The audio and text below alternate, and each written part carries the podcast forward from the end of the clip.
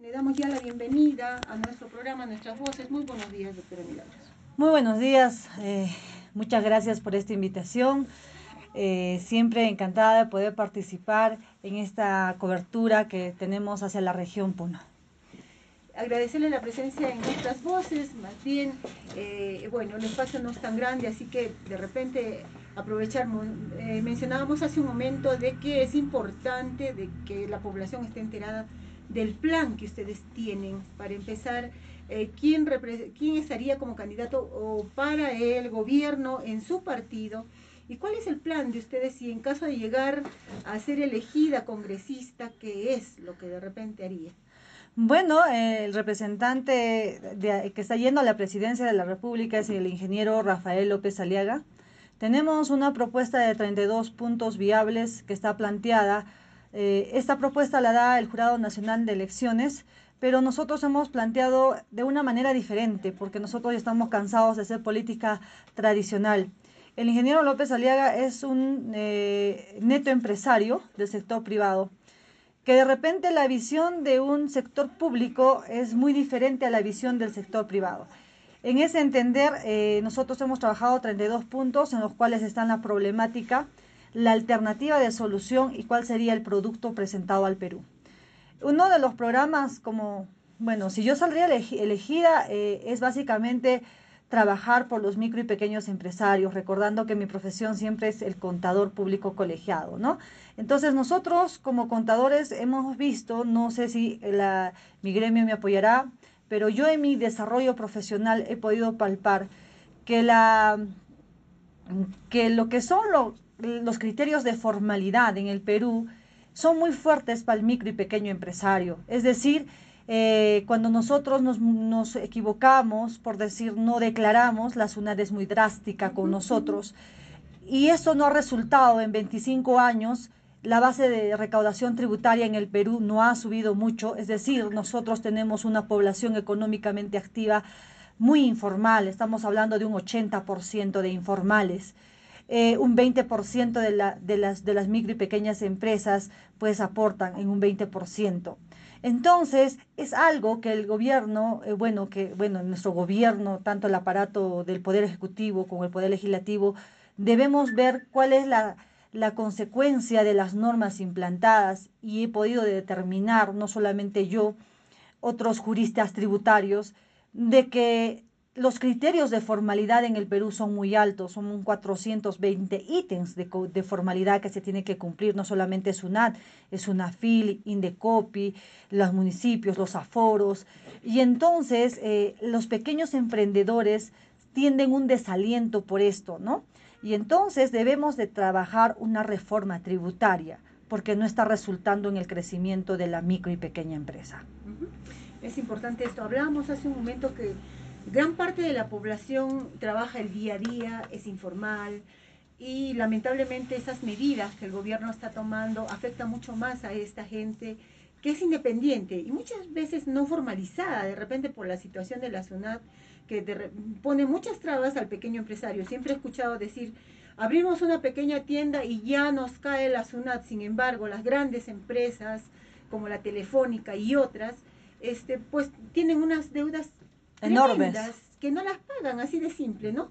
Enormes. van a la tienda, las cierran, las sellan y están constantemente ahí cuando es una pequeña tienda y no las dejen crecer. Y justamente por eso hay que luchar con una reforma tributaria en igualdad de derecho de la economía.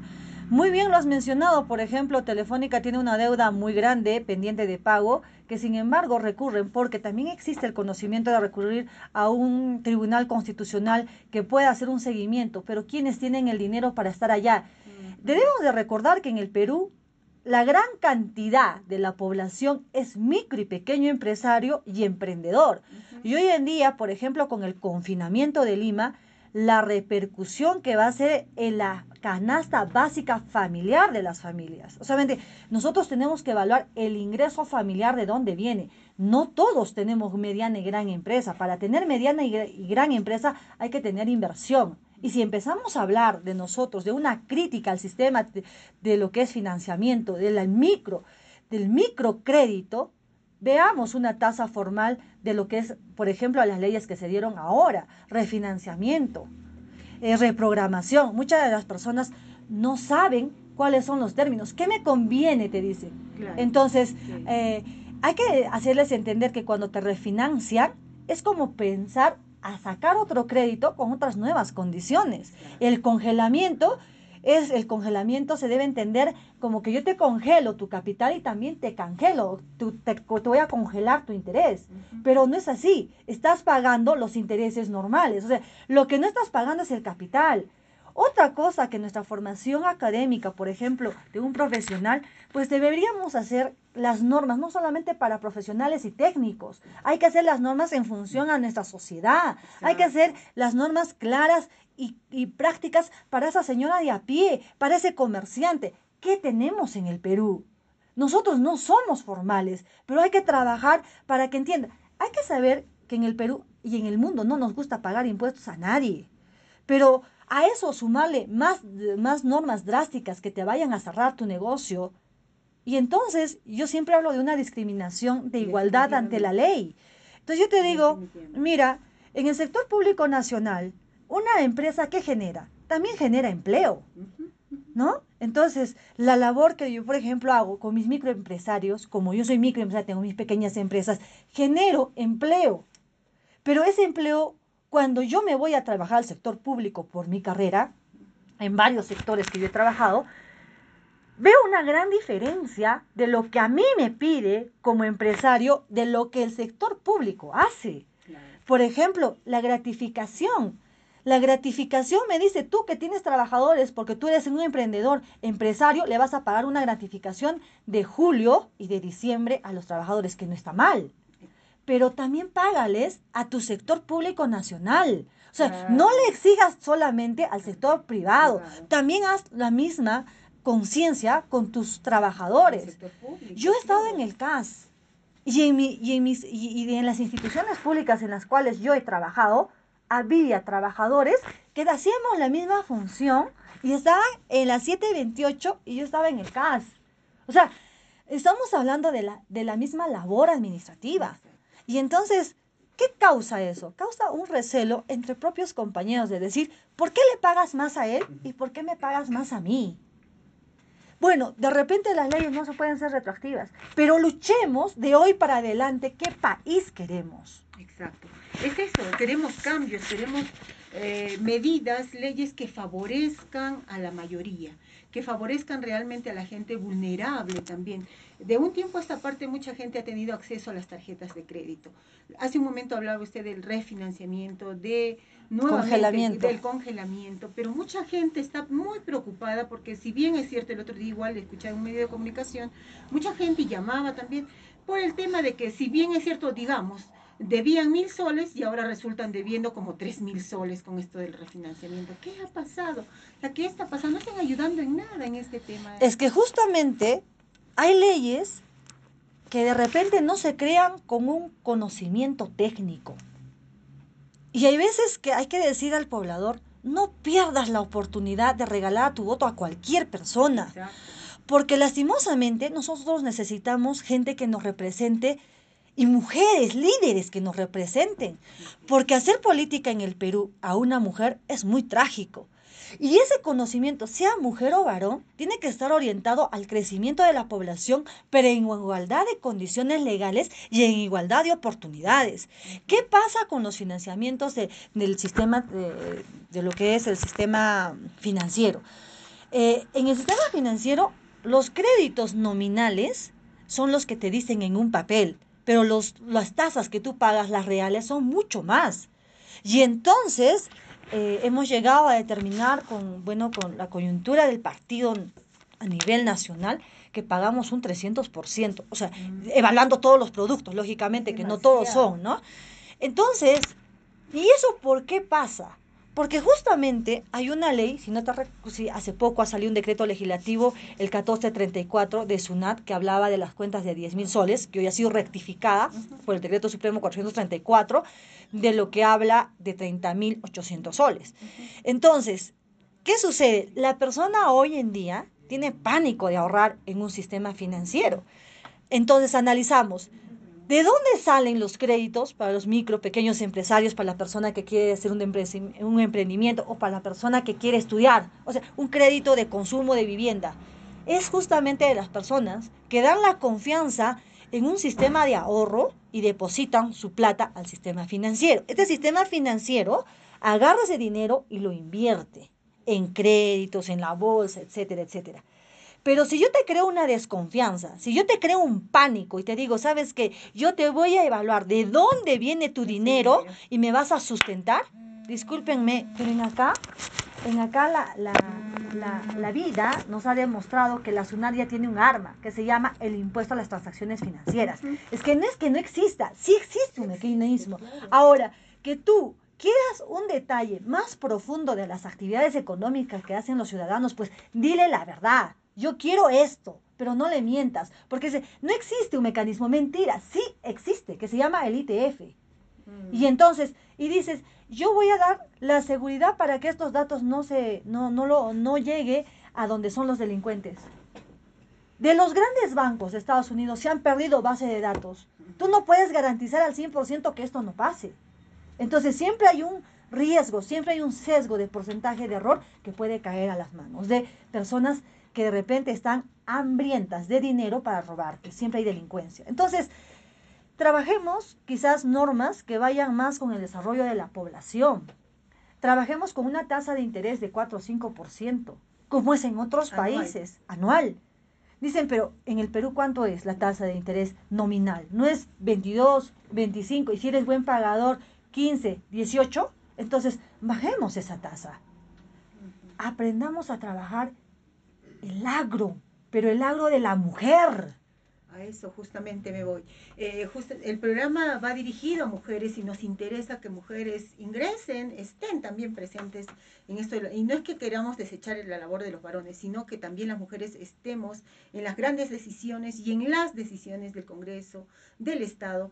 Por eso es que, ¿qué haría, de, en caso de ser elegida, qué haría en favor de la mujer? Bueno, antes de tocar y responderte este tema, quiero compartir con tus radioyentes, decirles lo siguiente. La mujer es un ser que ha venido a construir con el varón en igualdad de oportunidades lo que es una sociedad. No hemos venido a competir con el varón. Hemos venido a ayudar. Y en ese sentido, en nuestra región de Puno, tenemos un lugar por Ácora que hay unas mujeres que, por ejemplo, cultivan las fresas orgánicas. Muchos pensamos que el agro es solamente de la parte del varón. ¿Por qué no darles microcréditos a esas personas que cultivan el agro pero que sean del género mujer? ¿Hasta cuándo vamos a pensar que la mujer no tiene meritocracia? Yo comparto mucho la ley de la paridad. Está muy bien, pero la paridad con meritocracia, tanto del varón y de la mujer. Mm. Porque hay mujeres que ya hemos salido y nos estamos formando en universidades. Sí, tenemos el rol de madre, hermana, tenemos la sensibilidad. Y el varón quizás no sea tan sensible, pero eso necesita la sociedad, el equilibrio del varón y de la mujer, con esa sensibilidad de madre, de poder contribuir al desarrollo de este país. ¿Hasta cuándo no vamos a entender que la mujer puede ser líder? ¿Hasta cuándo vamos a tener mujeres relegadas? Déjame decirte que en el Congreso de la República del Perú, hace 10 años se va luchando por una ley que es la eliminación del acoso popular y político de la mujer. Porque la mujer generalmente cuando está en una contienda como la que estoy yo ahorita y lo estoy palpando, es muy atacada, es muy satanizada. Y eso, el Congreso de la República tiene miles de proyectos para poder poner en boga que el acoso político también a la mujer debe cesar. Porque déjame decirte que la estadística en el Perú es de que las mujeres que participan en política por primera vez, el 40% después ya no lo quiere hacer.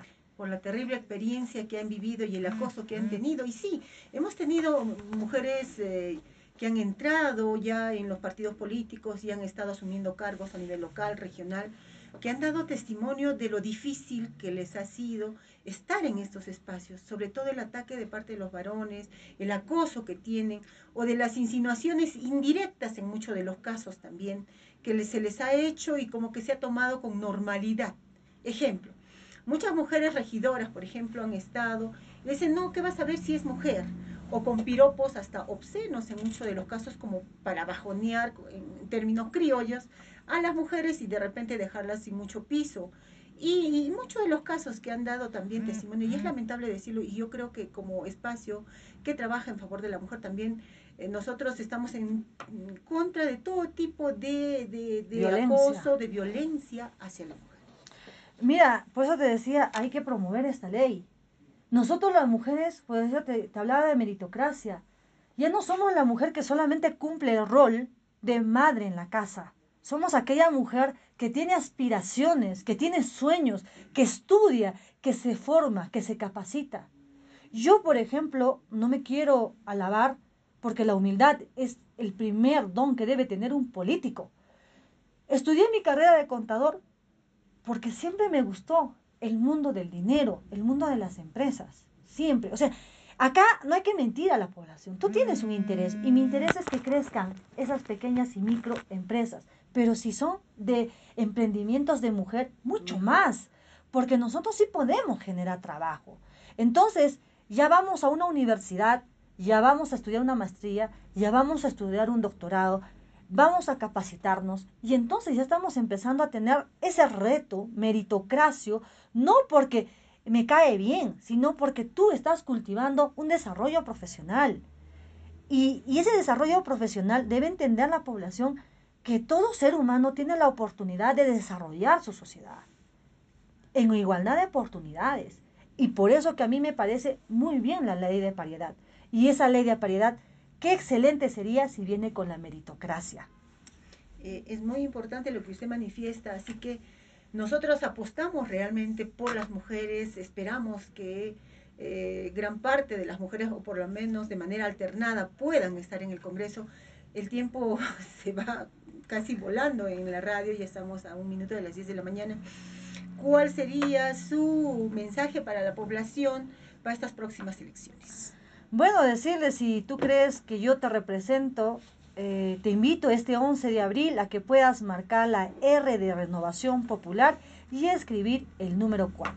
Creo que la política no solamente es estar en un estaño del poder legislativo, sino también cambiar mentes y construir nuevas sociedades con igualdad de oportunidades para varones y mujeres. Agradecerle por su presencia en esta mañana. Nos vamos a ir a una pausa publicitaria. Sabemos que renovación, de repente, mucho